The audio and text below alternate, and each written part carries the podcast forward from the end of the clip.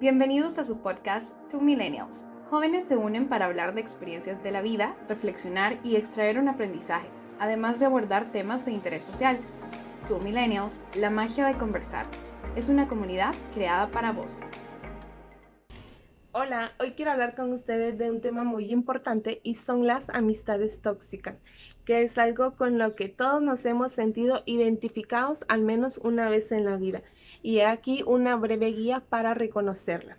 Te saluda Keren Vázquez, licenciada en Pedagogía y Ciencias de la Educación, y te invito a quedarte a ver este video y que conozcas cómo reconocer y poner fin a estas amistades que sin duda contaminan nuestras emociones. La realidad es que todos los seres humanos somos seres sociales y necesitamos compartir la vida, ya que esta está hecha para compartir.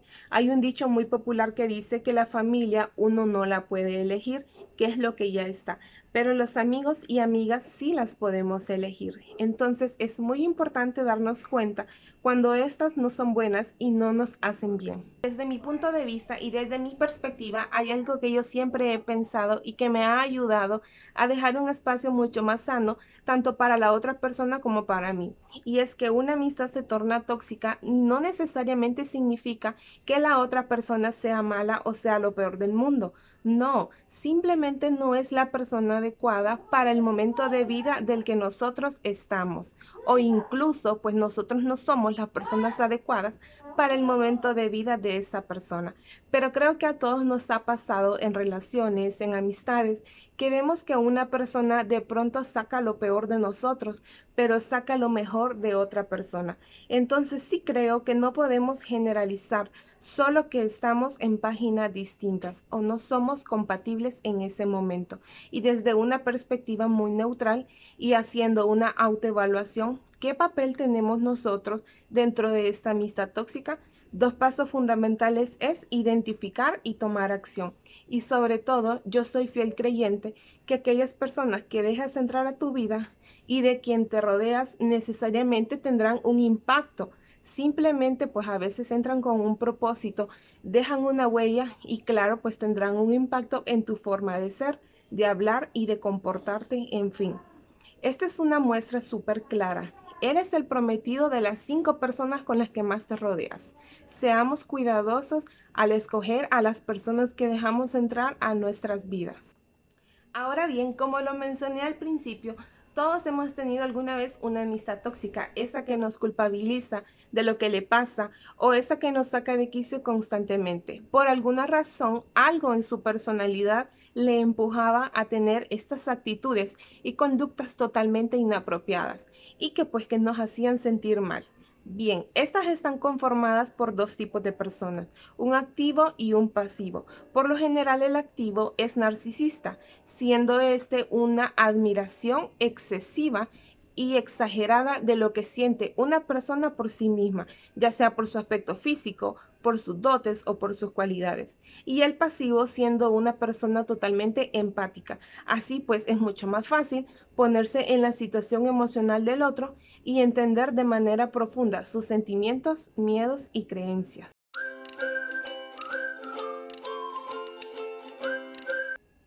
Algunas conductas típicas. 1. Critica constantemente, por ejemplo, de verdad que todo lo que lees es terrible o este color de camisa se te ve menos terrible que el otro.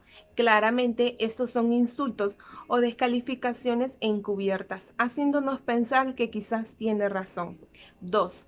Habla mal de otros constantemente. Recordemos que una persona que es feliz no habla mal de las demás personas, porque claro, está totalmente enfocado en sus propios proyectos personales e internos. 3. Demanda o monopoliza tu atención con las típicas frases nunca estás para mí, responde que te has perdido todo el día o escuchaste mi audio de 8 minutos también o pues también otros son los otros son más importantes que yo, en fin.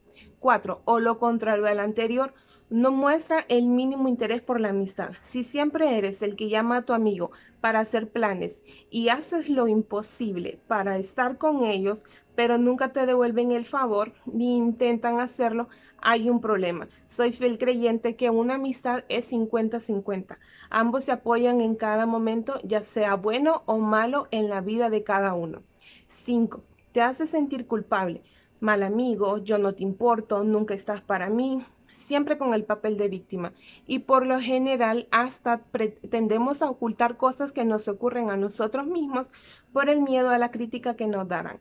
6. No puede alegrarse por tu éxito. Como cuando contamos sobre algún éxito, su reacción siempre será un cambio de tema instantáneo o un lamento por su propia suerte. Como ya ves, tienes novio y yo no tengo nada, o te has ganado ese certificado y ese diploma y yo nunca podré ganármelo.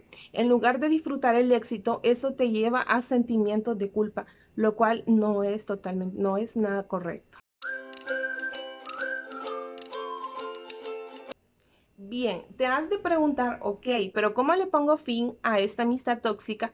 En mi experiencia hay dos formas de terminar una amistad, rápida y dolorosa o lenta e incómoda. Ninguna de las dos formas es totalmente fácil ni divertida.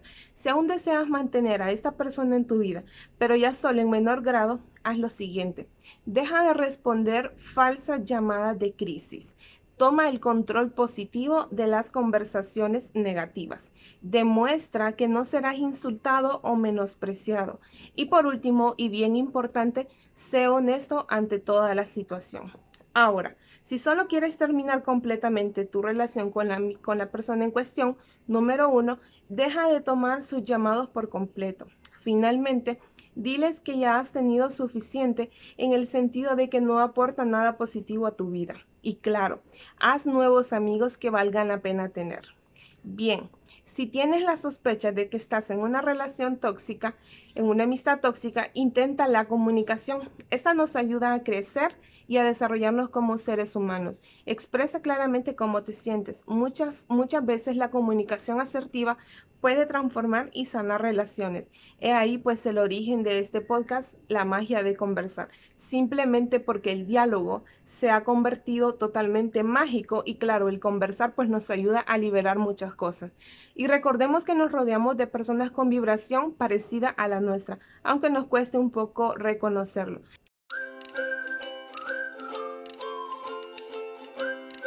Finalmente, sé un buen amigo. No ayuda a eliminar a las personas así de nuestra vida si no estamos preparados para fomentar amistades de calidad.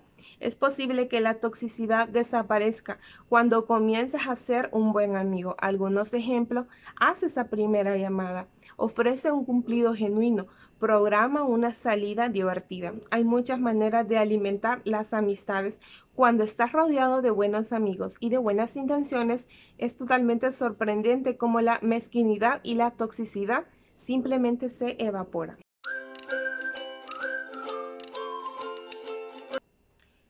Bien, ahora para finalizar y para reflexionar, piensa, ¿qué tipo de vibración comparto yo con las personas?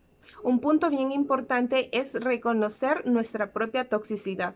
No caigamos en el victimismo. Todos hemos sido tóxicos y trabajar en tus propios aspectos negativos te da las herramientas para manejarlo en los demás. Y recuerda, una amistad sana no le molesta que conozcas gente nueva y que compartas las vivencias que tienes con esas personas. Es más, se alegra por tus logros, es confidente de tus secretos, no te hace sentir juzgado y lo más importante, te escucha y te apoya y te motiva cuando no te sientes bien. Ok, y bien, ¿has tenido alguna amistad tóxica? Comparte tu experiencia en los comentarios y te invitamos a seguirnos en todas nuestras redes sociales como 2millennials.hn, la magia de conversar.